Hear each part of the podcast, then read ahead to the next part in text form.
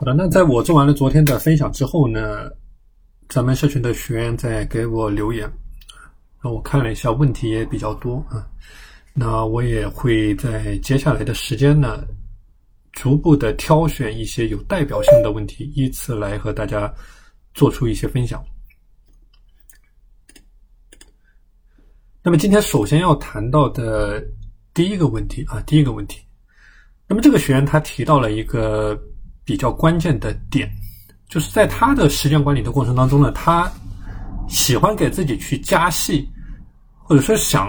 吃一口吃成一个胖子，就是略有成果的时候就拔苗助长。那么这个学员他也提到了一个问题啊，就在截止时期之前，他的行动力都是非常强的啊，就是这种截止神经呃这个截止日期啊，提升了他的执行力。但是如果没有这种截止时期，或者说不想动的情况呢，那么整个人的无论是执行力也好，或者说拖延的情况也好，啊，都会出现问题。那包括这种情绪的敏感啊，这种抗压性差啊，抗压性差。那么我之前讲过，这个压力的管理是你每一天时间管理的过程当中一个非常重要的环节，因为压力管理它决定着你的情绪。那像我们社群里面有很多学员，他是每天面临着巨大的压力的啊，这个是我是知道的。那么，所以这个怎么样做好这种压力的管理，包括这种情绪的管控，包括陷入到这种漩涡当中啊，漩涡当中啊，不服输啊，这这个学员不服输。他想走出这种漩涡，那么这是一个非常好的点，也做了很多的尝试，但是呢，就是一段时间之后就会回到这种初始的状态啊。那么针对这种情况，那么我们从哪些点来进行探讨，或者说哪些点可以去进行优化和提升？那么今天呢，我只谈其中的一个点啊，我只谈其中的一个点，叫做你的压力的管控的话题啊。面对着这种反复循环的一种状态啊，或者说。跟我昨天讲到的一种平和的自律状态相违背的一种状态。那么，我们的学员，我们下面的学员，啊，有的学员他是处在两种极端的情绪的过程当中。我知道我们有的学员啊，已经有几年没有工作，但是在他之前工作的情况呢，他是一个执行力非常强的人，说干就干，雷厉风行。但是在因为在家待的时间比较长，然后整个人呢比较自由，那么又出现了这种执行力的下降，所以。不是处在一种平稳的状态，而是相反，处在一种上下波动的状态，啊，或者这个学员他提到情绪敏感、抗压能力差啊这些问题。那么今天我只谈一个点啊，叫做压力的管控的话题。首先要分享的第一个点呢，叫做专注当下的一个概念啊，就这个时间管理啊，管理在时间管理的过程当中，就是面对压力，你首先要做到的是专注当下的一个概念，就你要知道这个。当下的这个时间啊，它是过去了就过去了就过去了，没有了就没有了。我们很多学员，那包括有的学员啊，在工作当中接触到不同的人，或者说和家人的接触过程当中，情绪受到影响，导致执行力的下降。或者我们有的学员呢，就是工作出差啊这些问题导致执行力下降。就是说，当你面对压力的时候呢，首先想到的就是去放松，避免这种压力的累积和升升高。特别是我们很多。在工作当中压力很大的学员，自己的生意、自己的业务，这种压力非常大的。就越是忙碌的人呢，你是越需要独处和安静的时间。那我知道我们有的学员啊，基本上每天面对的事情呢是一件又一件，老板、客户、供应商、审核、研发，就是一件又一件的事情。那么后来我发现啊，一个最好的去。管控这种负面情绪的方法呢？首先，一个你可以做到的一个点是去专注当下，就是激活你的副交感神经。我之前讲过，交感神经负责你每一天的工作、学习、生活。那么，副交感神经避免这种压力的累积，而不是说对未来没有发生的事情陷入到这种无尽的焦虑当中。那么，具体的操作方法啊，我跟你分享一些具体的操作方法，比如说深呼吸，深呼吸，这个是。我有一位学员啊，我有一位这个学员啊，他自己做到的方法。那么，这个方法就是说，尽可能的，当你出现这种反复的情绪的焦虑的时候，这种漩涡的时候，然后自己想一口吃成一个胖子，那么这样的情况，负面的非常负面的这种情绪，尽可能的去找到一个安静的环境，找到一个你最喜欢、最放松的姿势，就无论你坐着也好，躺着也好，你在办公室你坐着嗯，你在家里躺着，就总之你自己觉得怎么放松怎么来，就说去放松你的每一寸肌肤、每一寸皮肤，一动不动。那比如说我自己，我有的时候就在沙发上去进行。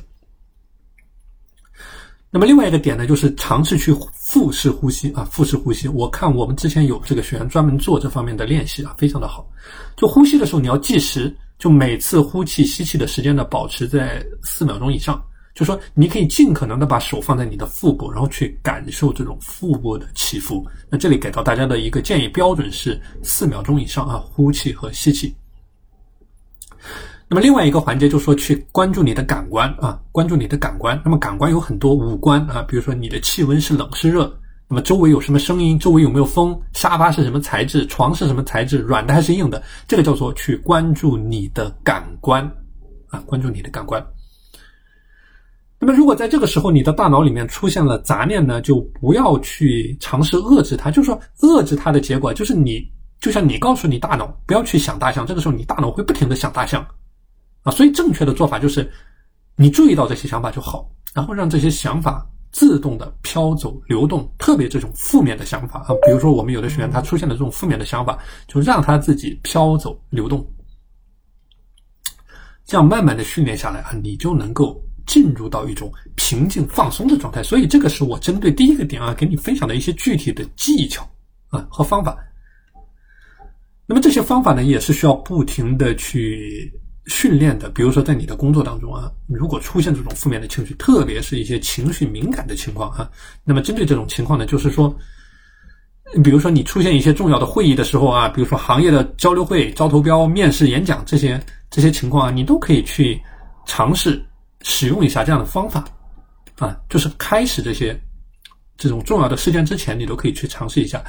这样的方法呢，一个好处就是帮助你迅速的消解之前已经升高的压力，然后快速的进入到一种平静的状态。那么这个是我讲到的第一个帮助你专注当下的一个概念啊，专注当下就是专注你眼下的最重要的任务。那第二个环节呢，叫做及时的停顿啊，及时的停顿，就说你出现这种负面的情绪啊，这种敏感的、这种反复焦虑的情绪，那么你要去刻意的。就我讲过，这种负面的情绪，包括我们有的学员啊，出现这种，呃，这种来回的，刚才我讲到的这种极端的这种情绪，包括有的学员和家人接触的过程当中出现的情绪，那包括有的学员，啊，包括有的学员因为精力管理，他自己的睡眠出现问题，所以出现这种情绪，就你要去避免一些能够增加你这种不好的压力的这种这种的坏的习惯。所以我们很多人呢，他出现这种压力的时候呢，就是破罐破摔，或者说。就像这个学员他提到的这种反复的、反复的这个来回的摇摆啊，那我见过来回的摇摆。比如说我们有的学员啊，一旦这种情绪不好的时候，那么就大吃大喝，特别自己有很多的应酬，那么再加上这种负面情绪的时候，大吃大喝，疯狂的娱乐。有的学员，比如说我们有的学员啊，下面的学员玩游戏，这个刷手机刷六个小时啊，那每天刷很很长时间的手机。那么有的学员呢，就是早上不起来。有的学员是早上早上起来，但是晚上睡得很晚，就导致整个人精力很差。所以这些习惯，它不仅不会让你的压力缓解，相反，它会让你获得一种短暂的即时满足感。但是你整个人会迅速的被这种空虚所吞没。就说这些活动能够给你带来的愉悦的边际成本是不断的提升的。你会浪费更多的时间和精力在这上面，你才能够获得同等的快乐。相反的，就你整个人的这种负面的情绪是在不断的升高的。所以说，一个比较好的做法叫做立刻去停顿，及时去停顿。就当你面对着这些问题的时候啊啊，当你比如说我们有的学员啊，这种暴饮暴食的这种问题的时候，暴饮暴食的问题的时候，那么意志力出现问题的时候，一个非常好用的方法，我自己尝试使用就是及时的停顿。那么及时的停顿呢，有一系列的方法。比如说，你可以问自己一系列的问题。那比如说啊，我们有的学员想暴饮暴食的时候，你可以给自己列出问题清单。你你问自己：我吃这个东西对我身体有哪些伤害？我十五分钟就能吃饱，那吃完这些东西能够给我带来多少快乐？我吃完我第二天上班我会不会难受？我吃完我今天整天我睡觉睡得好不好？我不吃这些东西，我第二天上班会不会很舒服？等等，你可以结合着你自己的实际情况去问自己一系列的问题。就说我自己的实际感受，就面对这种。这种一系列的啊，这种思考，或者说你在脑袋里面刻意的建立这种防火墙的时候呢，你在做这件事情，你是有犹豫的，或者说你是有这种边际成本在这里的。你会管，你会对自己加以一些适当的管控，你会让这个子弹再飞一会儿，你会想我能不能把今天这顿挪到明天这顿？如果我明天还想吃，我就我就放开肚皮吃。但实际百分之九十九的情况，你你都不会再吃。所以这个叫做你的及时停顿和延迟满足，这个也是非常重要的一种概念啊。那么另外一个话题呢，叫做去养成这种对抗负面情绪的或者抗压的体质，抗压的体质。首先我提到的一个话题啊，叫做运动的管理。那么我们下面的，包括我的这些私教学员啊，那很多呢他是没有这种运动的习惯的。那么这个运动啊，你是一定要注意的，就运动它能够对你的这种情绪的改善，或者说对你这种来回反复的摇摆，它是能够起到积极的作用的。比如说。很多这个是有科学的调查作为背书的，比如说你英国、荷兰这些新加这个新西兰、澳大利亚、加拿大有专门的科学研究作为背书，就是运动它是被列入到抑郁症治疗的指南当中的啊，指南当中的啊。所以针对这样的情况，当你面对一天工作心情非常差的时候，我们有的学员啊，每天这个工作压力非常大，然后。这个下班之后啊，压力非常的呃，压力非常的大啊，所以当你面对着这种压力非常大的情况的时候呢，你可以比如说在家里买一个瑜伽垫啊，或者你跟着这个 Keep 做一套无氧的运动，或者说你你穿上跑鞋。我们有的学员给我说，他家里的这个这个运动不方便。其实这个运动啊，不是说你非要去健身房或者去一个场馆，你你其实。你随时随地在生活当中都可以运动，比如说你的跑步，你你你的打羽毛球，你在家里跑一跑、跳一跳，你在家买块瑜伽垫，你也能够做。所以找到你自己适宜的方法，啊，一套运动之后，你洗一个澡，这个时候你的心情会变得非常的好。而且我之前讲过，你通过这种运动的管理啊，你是变相的获得了另一个高效的黄金时间段，就是说你的专注度是得到修复的。所以这种运动的形式非常的多啊，无论我我讲的这个瑜伽，一个瑜伽垫就可以做；游泳、俯卧撑、俯卧撑啊，你甚至不需要瑜伽垫可以做；跳舞啊，跳跳这个舞；跑步、慢跑、快走；打羽毛球、打网球，这些都是非常好的运动的形式啊。所以这个对于你去养成这种抗压的体质呢，它一定是有非常好的一个作用的。那另外一个就是我提到的这种节律的管理啊，那我们有的学员在这一块是做的不好的啊，昼夜的节律的管理，有的人是晚上不睡，那比如说我们昨天有一位学员晚上一点钟睡觉，那早上七点钟起床，实际上每天呢就六个小时的睡眠时间，那么我们有的学员他这个出差的情况啊，出差的情况，那么也导致这个睡眠不好，所以。面对这种困难啊，尽你最大的努力去保持你每天至少的一个最低的睡眠的标准。那包括这个昼昼夜的节律管理啊，我是在上上节课我详细的讲过。那这里呢，我再给你简单的回顾一下。那比如说，你可以制作一个自己的清单啊，简单的写一下。那比如说你的作息时间表，你的工作日周末的作息时间表是否是一致的，还是说你一到了周末你就你就彻底放飞自我？那么这个对你整个人的精力管理是非常不好的。